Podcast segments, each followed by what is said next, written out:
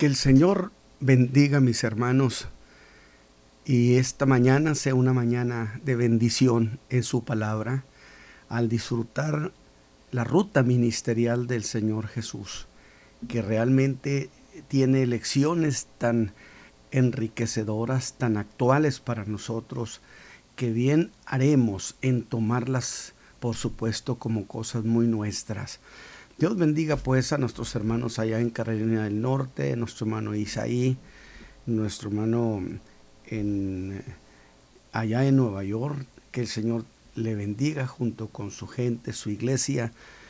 Y bueno, pues seguimos disfrutando esta ruta del Señor Jesús y lo hacemos con verdadera, verdadera alegría. Y esta mañana yo voy a a predicar y esta vez le voy a poner tema, creo que ya lo voy a empezar a hacer para que quede muy identificado. Y voy a hablar sobre la curación de un paralítico a quien Jesús primero perdonó sus pecados. Y voy a leer en el capítulo 2 del Evangelio de Marcos, del versículo 1 al 12, que dice, y entró otra vez en Capernaum, y después de algunos días se oyó que estaba en casa. Y luego se juntaron a él muchos, que ya no cabían ni aún a la puerta, y les predicaba la palabra. Entonces vinieron a él unos trayendo un paralítico que era traído por cuatro. Y como no podían llegar a él a causa del gentío, descubrieron el techo de donde estaba y haciendo abertura bajaron el lecho en que yacía el paralítico. Y viendo Jesús la fe de ellos, dice al paralítico, Hijo, tus pecados te son perdonados. Y estaban allí sentados algunos de los escribas, los cuales pensando en sus corazones decían, ¿por qué habla éste así? Blasfemias. Dice, ¿quién puede perdonar pecados sino solo Dios? Y conociendo luego Jesús en su espíritu, que pensaban así dentro de sí mismo, les dijo, ¿por qué pensáis estas cosas en vuestros corazones? ¿Qué es más fácil? ¿Decir al paralítico, tus pecados te son perdonados? ¿O decirle, levántate, y toma tu lecho y anda. Pues para que sepáis que el Hijo del Hombre tiene potestad en la tierra de perdonar los pecados. Dice al paralítico, a ti te digo, levántate y toma tu lecho y vete a tu casa. Entonces él se levantó luego y tomando su lecho, se salió delante de todos, de manera que todos se asombraron y glorificaron a Dios diciendo, nunca, nunca tal hemos visto. Por supuesto, Jesús es único. Así que mis hermanos, déjeme decirle el tema de, esta, de este mensaje. Es muy significativo y lo es en términos ministeriales. Es eh, la historia de un hombre que yo diré tenía dos problemas. Uno que era pecador, el otro que era paralítico. Y fue llevado al Señor. Y el Señor trató primero con sus pecados y luego con su enfermedad. Puedo decirles que en mis 54 años de ministerio que me tocó conocer lo que, lo que realmente es un evangelista, fue lo que vi en algunos de ellos. Por supuesto, de aquellos viejos evangelistas. Su mensaje principal, el más urgente, el que iba por delante, era invitar a la gente que recibieran a Cristo. No los incitaban con las promesas de milagros, sencillamente predicaban salvación. Ese es el evangelista. Fueron salvos, ¿sí? Que fueran salvos. Y después ciertamente había una operación de sanidad. Pero debo confirmar una cuestión. las sanidades y los milagros han sido para confirmar el mensaje que se ha dado, aquel mensaje de perdón. Y de esta manera entramos al día de hoy a la palabra. Y bueno, voy a empezar esta historia poniendo muy en alto que lo más notable de este mensaje, mis hermanos, no es la sanidad de ese paralítico, sino que por primera vez se oyó a Jesús perdonar pecados y afirmar que tenía el derecho de hacerlo. Y aún más, de hacerlo de manera pública, no escondidas. Cosa que para algunos representantes de la fe de la nación que estaban allí en esa reunión, no fue más que el acto de usurpar un derecho divino. Pues lo dijeron, Solo Dios puede perdonar pecados.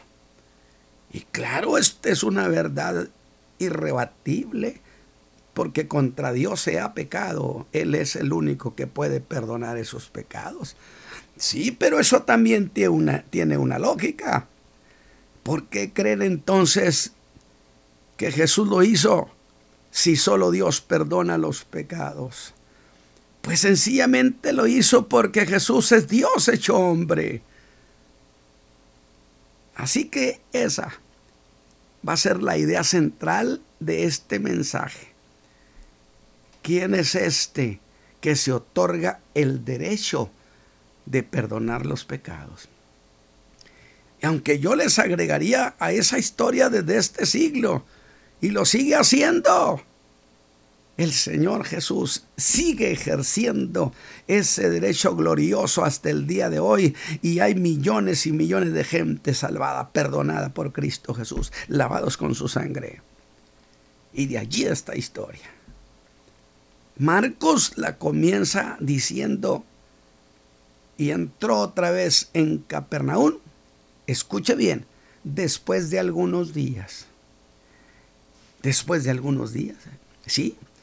Esto sucedió poco después de que hubo sanado aquel hombre leproso, totalmente leproso, del que prediqué el mensaje anterior.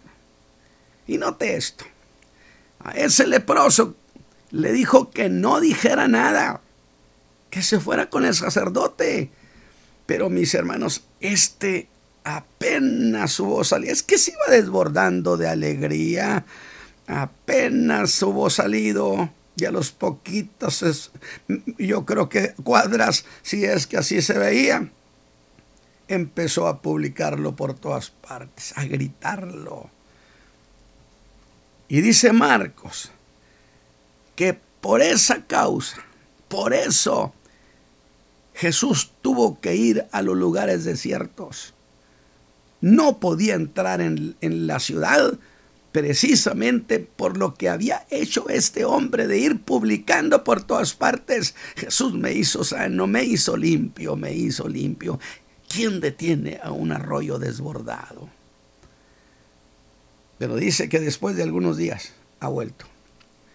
Entonces es la continuación del mensaje pasado. Y se oyó que estaba en casa y se juntaron a él, fíjese, de manera inmediata, se juntaron a él muchos que ya no cabían ni aún en la puerta y el Señor les predicaba la palabra. Era este un momento donde la popularidad de Jesús había llegado a grandes alturas.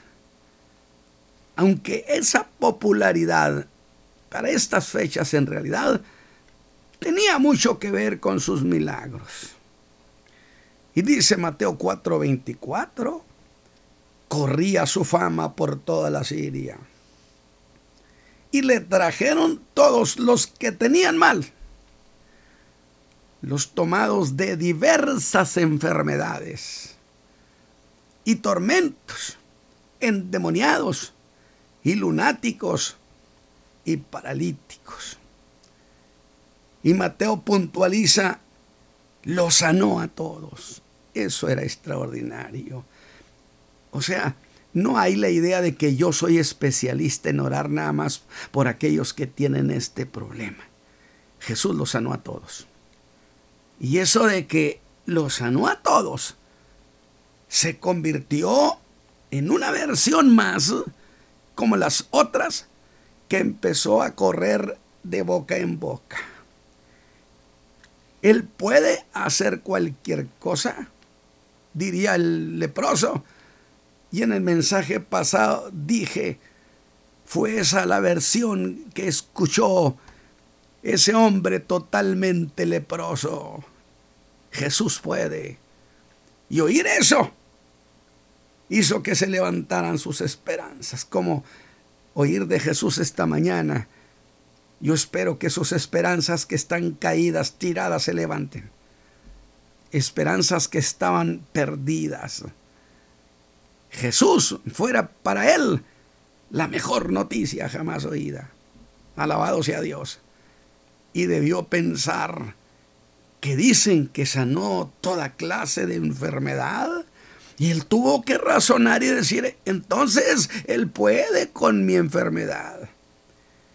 Y precisamente creer que Jesús puede se convirtió en su primer paso de fe. Dijo que solamente tenía una duda, si Jesús habría de querer hacer eso por él. Y sabe que es la historia tan preciosa que Jesús quiso. Y cuando dijo quiero, nos dijo a todos los siglos, a los milenios, sigo queriendo. Y Él quiere esta mañana. Y fue limpio. Pero dije este detalle que me parece muy, muy, muy interesante. Jesús le da una orden precisa. Le dice, no lo digas a nadie. Sin embargo, este hombre no obedeció ese mandamiento, ese mandato del Señor. Hizo todo lo contrario. Y eso a mí me ha llevado a pensar, pero no tendría consecuencias este hombre, porque Jesús le dijo categórico, no le digas a nadie. Pero Marco dice que se fue publicando, que significa se fue gritando a todo pulmón que yo le dije, me tuve que meter en la historia y le dije, cállate. Y él dijo, ¿cómo me voy a callar? Si tantos años tuve que gritar que era inmundo, ahora no me cabe en el pecho este gozo. Estoy limpio porque Jesús me hizo limpio. Y sabe que eso me llevó a mí a pensar, a reflexionar, porque yo pienso mucho en los mensajes. Para mí no es a ver qué sale, no. Yo amo los mensajes, yo amo las historias del Señor Jesús. Y este en particular me llamó la atención porque le acabo de preguntar, ¿no habría consecuencias para él por no haber hecho caso? Y entonces subieron pensamientos a mi corazón y dije, ¿acaso es un delito tener gratitud como la tenía este hombre? ¿Usted qué me dice? Creo que el apóstol Pablo intervendría y me habría de decir, ¿no sabes que contra tales cosas no hay ley? Pues no hay una ley que castigue el exceso de gratitud. Alabado sea Dios, porque nunca podremos agradecerle en exceso. Así que esta historia tan hermosa se sumó a todas las demás historias y las versiones siguieron creciendo. ¿Cómo siente su corazón esta mañana? Al ver al Señor Jesús eh, haciendo eso, eh, si usted pensara un poquito más en, la vida de ese leproso que llegó gritando, llegó, debió llegar gritando hasta la aldea donde él vivía. Papá, mamá, mis hijos, mi esposa. Jesús me hizo limpio, el profeta de Nazaret me tocó. Véanme. Hubo fiesta. Es que el año agradable es un año de fiesta. Y por esa historia, las versiones siguieron creciendo. Y no solo eso, sino que las versiones se fueron sumando. Creció más la popularidad. Ahora la gente diría, Jesús puede, pero resulta que también quiere. Él dijo que él quería. Así que una obra daba paso a que se hiciera otra. Y esto de leproso nos trae a la historia del hombre de esta mañana. Muchos más vinieron por su ayuda. Y pienso en cuántas gentes ahorita mismo, esta mañana, están tan agobiadas, tan cansadas. Los problemas los tienen fatigados del alma. Y yo digo, Señor Jesús, ¿cómo, cómo te necesitamos? Visítanos, visita a la gente que está escuchando el mensaje ahora mismo. Hazlo, querido Señor. Es el ruego de mi alma. Y otro caso más se iba a sumar. Pues ahora después de la sanidad de aquel leproso, insisto, dijo Marcos en el verso 45, empezó a publicarlo mucho, no se cansaba, y a divulgar el hecho. De manera que Jesús, y aquí encontramos la razón por la cual no iba a Capernaum, ya no podía entrar manifiestamente en la ciudad, sino que estaba fuera en los desiertos. ¿Qué publicidad le hizo este hombre al Señor Jesús? ¿Y qué pasó? Dice Marcos que la gente seguía viniendo a él hasta en el desierto. No querían que el Señor se separara de ellos. Jesús entonces regresa y yo creo que esto es lo que la gente allá en Nueva York, allá en Carolina del Norte, allá donde me escuchan, está diciendo, nosotros tampoco queremos que Él se aleje de nosotros. Queremos que se mantenga cerquita porque lo vamos a necesitar muchas veces. Le vamos a clamar muchas veces.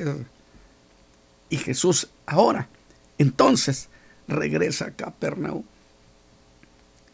Por esta razón que acabo de explicar estuvo varios días fuera, ahora regresa y dice, y se oyó que estaba en casa. No, no se sabe a ciencia cierta de quién parece que la casa era la casa de Pedro. Y esa historia llegó hasta otro hombre, la del, la del leproso. Le llegó al paralítico de la historia de esta mañana, misma que he leído. Y, que dice Marcos así, después de algunos días. Y yo digo, ¿por qué ese algunos días? Pues tengo que volver a decirlo. Por causa de aquel leproso feliz y gritón. Qué bella historia. ¿Qué le parece, mi hermano? Así que se oyó que estaba en casa. Y de inmediato aquella casa se llenó a grado tal que ya no cabían. Por cierto, no podemos dejar de darle importancia a otro grupo muy selecto que estaba también allí.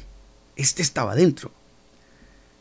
Por lo que se deduce que a estos les habían dado un lugar frente a Jesús estos eran los fariseos, los doctores de la ley, los escribas, gente muy importante, pero que no resolvía ningún problema para la gente. ¿De qué sirve? Dice Lucas que estaban sentados, los cuales habían venido de todas las aldeas de Galilea y de Judea y de Jerusalén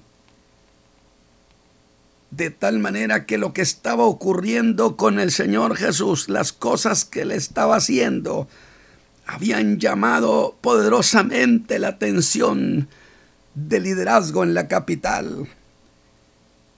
Y los enviaron a esos para que cuidaran el qué decía o el qué hacía Jesús y que si era posible lo cuestionaran.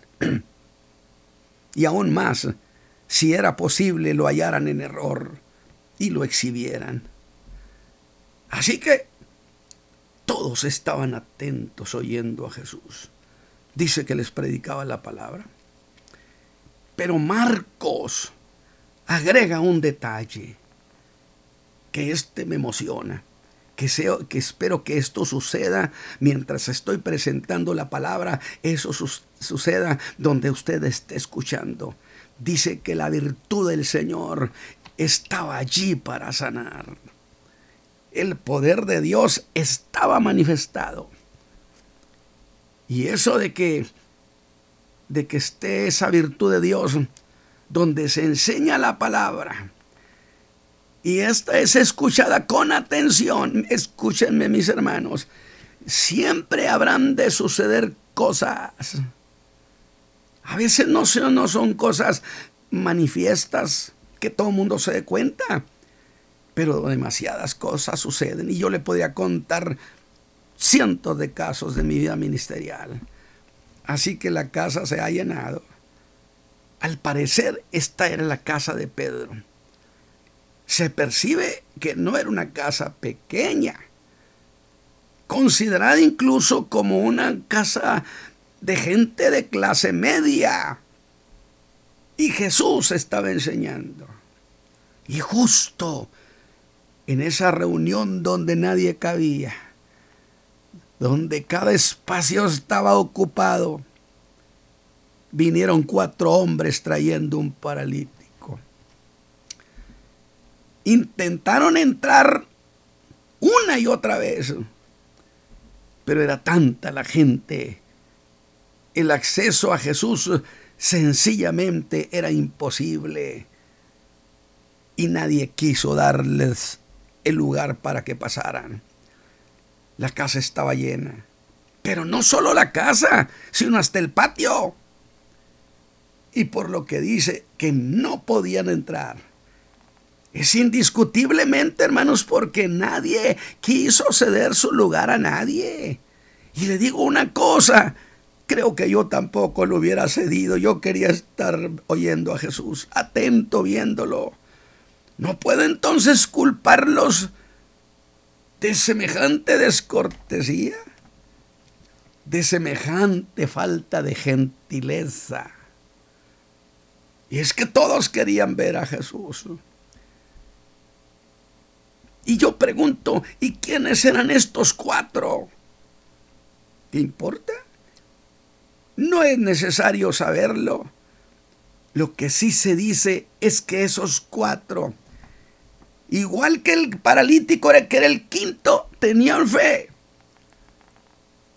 Y la razón que digo esto es porque Marcos habla en plural, pues dice Marcos que Jesús, viendo la fe de ellos, Qué interesante, no solamente el paralítico, los que lo llevaron era gente envuelta en, en ese estado de ánimo, en esa fe.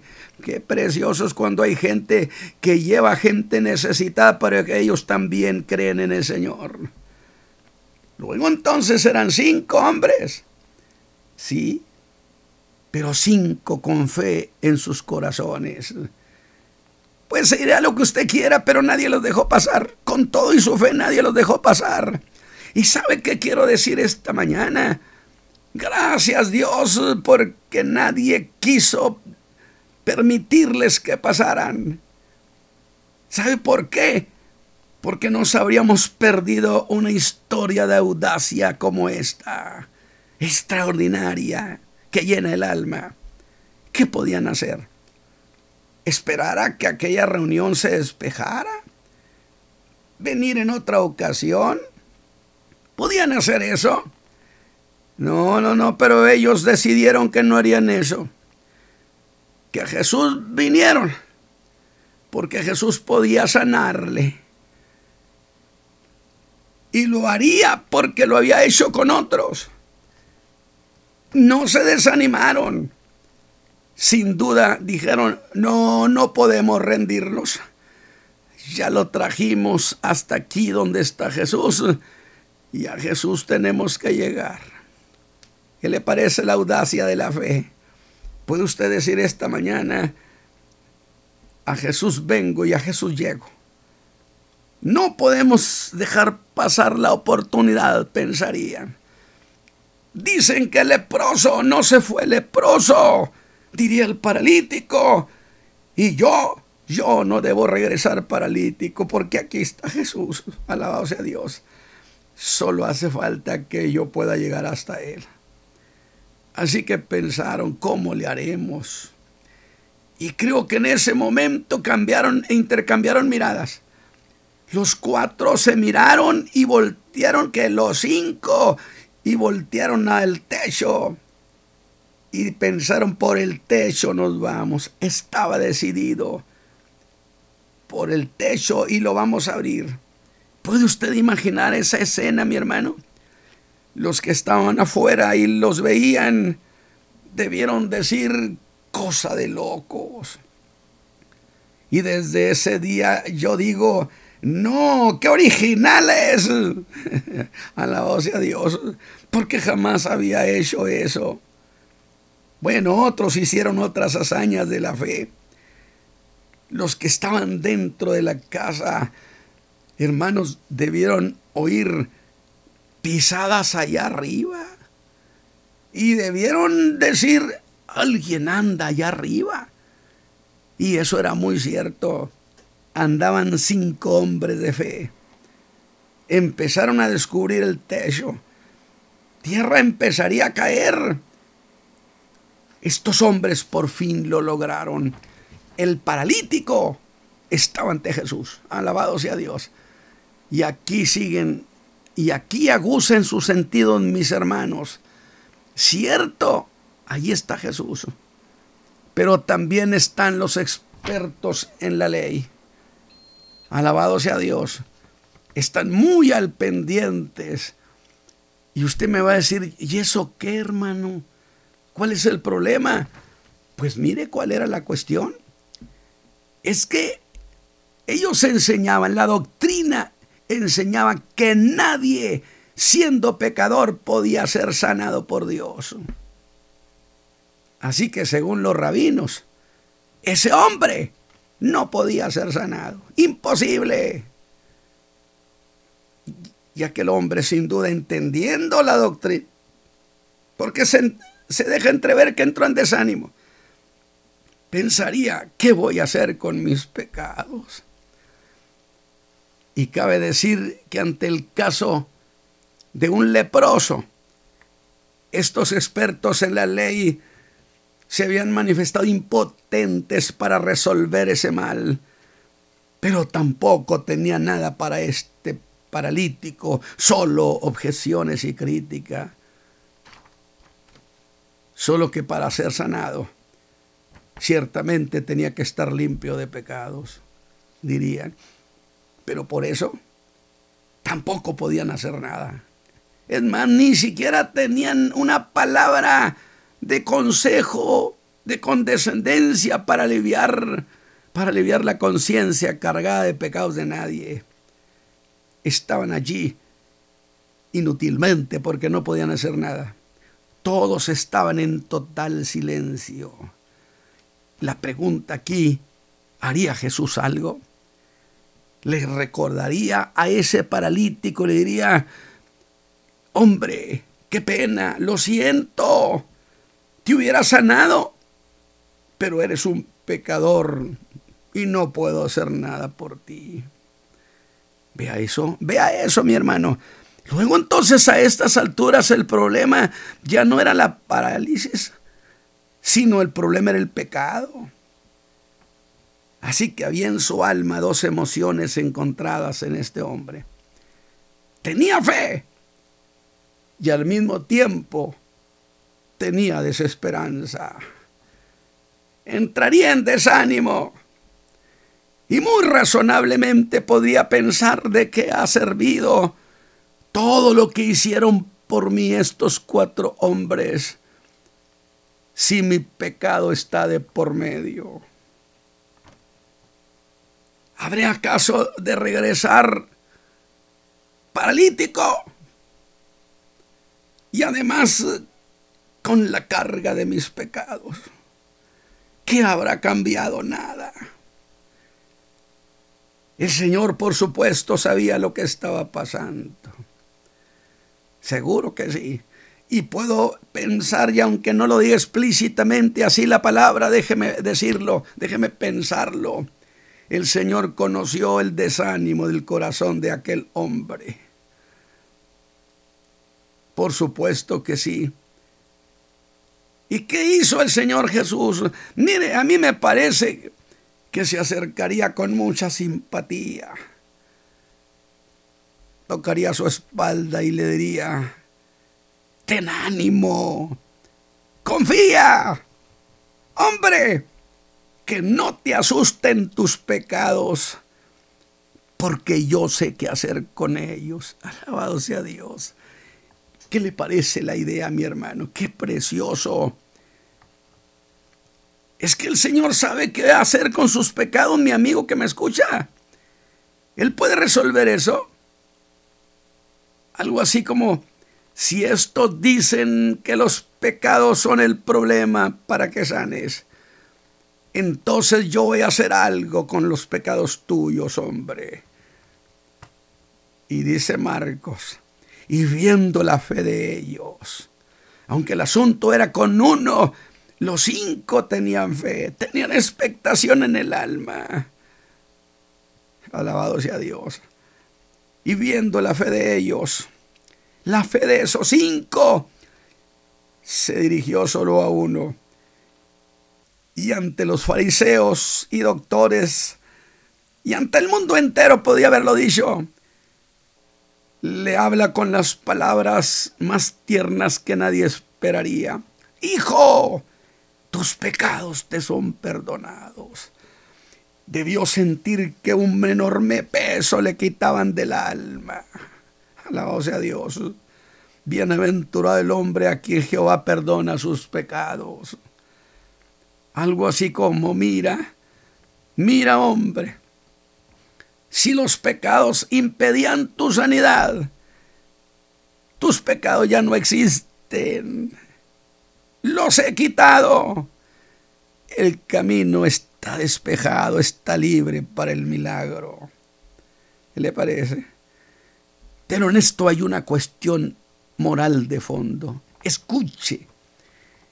Es que donde primero perdonó pecados, estaba enseñando a su vez sobre el aspecto moral de los milagros que siempre va al problema, a lo más profundo, a lo que es más urgente, a la misma enfermedad del alma.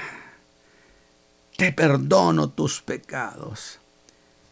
Cuando Jesús, y yo digo, eso se llama perdón a domicilio, alabado sea Dios, porque Jesús vino del cielo para traernos a domicilio ese perdón. ¿Cuánto le interesamos sin duda? Eso sacudió a los fariseos y a los escribas. No expresaron palabras, pero dice los cuales pensando en sus corazones, decían, ¿por qué habla este hombre así? Está diciendo blasfemias. Y razonaron, y razonaron bien porque dijeron algo en sus pensamientos que era muy verdadero.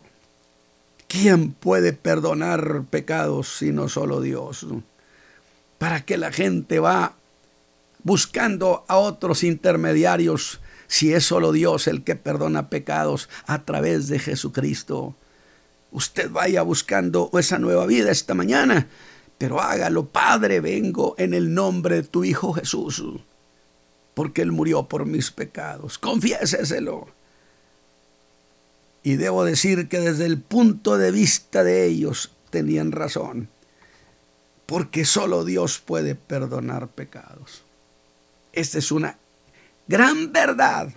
Esta mañana solamente invoque a usted al Dios eterno en el nombre de Jesucristo y verá lo que sucede. Su vida va a cambiar, algo va a pasar. El Espíritu Dios va a hacer una transformación que usted no se imagina. Ahora, ¿y por qué creemos que Jesús perdona los pecados o los perdonó? Pues porque Jesús es Dios. Ellos dirían, es que ese poder jamás Dios se lo ha delegado a ningún hombre. Aunque sea el hombre más santo de los siervos de Dios, no dejarán de ser hombres. Y solo Dios puede perdonar. Pero ese era el error de ellos. Y eso es lo que usted, yo quiero que usted esta, tarde, esta mañana piense. Cuando usted invoca a Jesús, usted está invocando al mismo verbo de Dios que se hizo carne, que habitó entre nosotros y que nos dejó ver su gloria. El mismo que fue a la cruz del Calvario. Dios hecho hombre. Y cuando su sangre se derramó, era la sangre de Dios hecho hombre la que se derramaba en aquella cruz. El mismo que creó todas las cosas, dice Juan, que luego se hizo carne y habitó entre nosotros. Y le dirían, pues pruébalo. Pero las sorpresas no han terminado. Aquel hombre que había sido perdonado Nadie podía quitarle su perdón. Nadie. Ni el mismo infierno, ni el mismo diablo nos puede quitar el perdón que Cristo nos ha otorgado. Digan lo que digan, somos salvos, redimidos en Cristo. Así que si antes había visto los pensamientos de aquel paralítico, ahora los va a sorprender porque ahora muestra que estuvo, está viendo los pensamientos de ellos y les dice, ¿por qué pensáis estas cosas en vuestros corazones? ¿Qué es más fácil decir al paralítico? Díganme, señores, ¿qué es más fácil decirle tus pecados te son perdonados? O decirle levántate y ande. Si ellos decían que era más fácil decir tus pecados te son perdonados. El Señor Jesús les diría, muy bien, pues entonces atrévanse a perdonar pecados. Solo que en sus mismas palabras de esos escribas y fariseos dirían, eso es imposible. Pero si tratando de evadir, evadir, la situación en que Jesús los había metido, estaban acorralados, alabados sea Dios. Jesús es mucha pieza, mi hermano. Pero si se les ocurriera decir que era más fácil decirle, levántate y anda, les diría, muy bien señores, entonces levántenlo. Cierto que muchos, como Elías o Eliseo, habían sanado a muchos, pero jamás habían perdonado pecados, porque Jesús es único, porque es el Hijo de Dios. Y cierra esta historia con el verso 10 diciéndole, Señores, pues para que sepáis que el Hijo del Hombre tiene potestad, o sea, tiene derecho, tiene autoridad de perdonar los pecados aquí en la tierra. Mi perdón se deriva de una potestad que tengo. Le dice al paralítico, a ti digo, con cuánta emoción estaría el paralítico oyendo eso. Pero de repente se dirige a él y le dice, levántate, a ti te digo, levántate, toma tu lecho y vete a tu casa. Y dice Lucas que al instante se levantó, sintió que su cuerpo, sus piernas, tenían la fuerza suficiente como si nunca hubiera estado paralítico.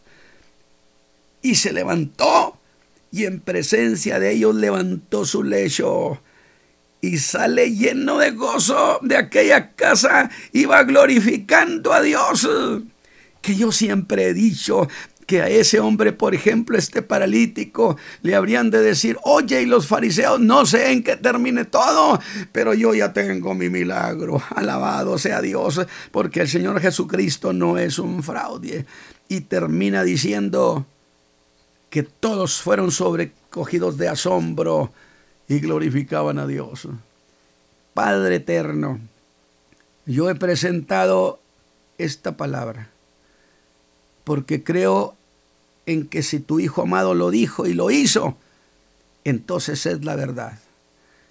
Ahora mismo mucha gente en alguna parte está diciendo, Señor, mírame a mí, extiende tu mano, perdona mis pecados y además sácame de mi ruina. Padre eterno, escúchalos por Jesucristo y que haya una operación gloriosa de tu Espíritu Santo esta mañana. En el nombre de Jesucristo el Señor. Que Dios los bendiga, mis hermanos. Dios los bendiga, hermano Isaí, hermano Gamaliel. Amén.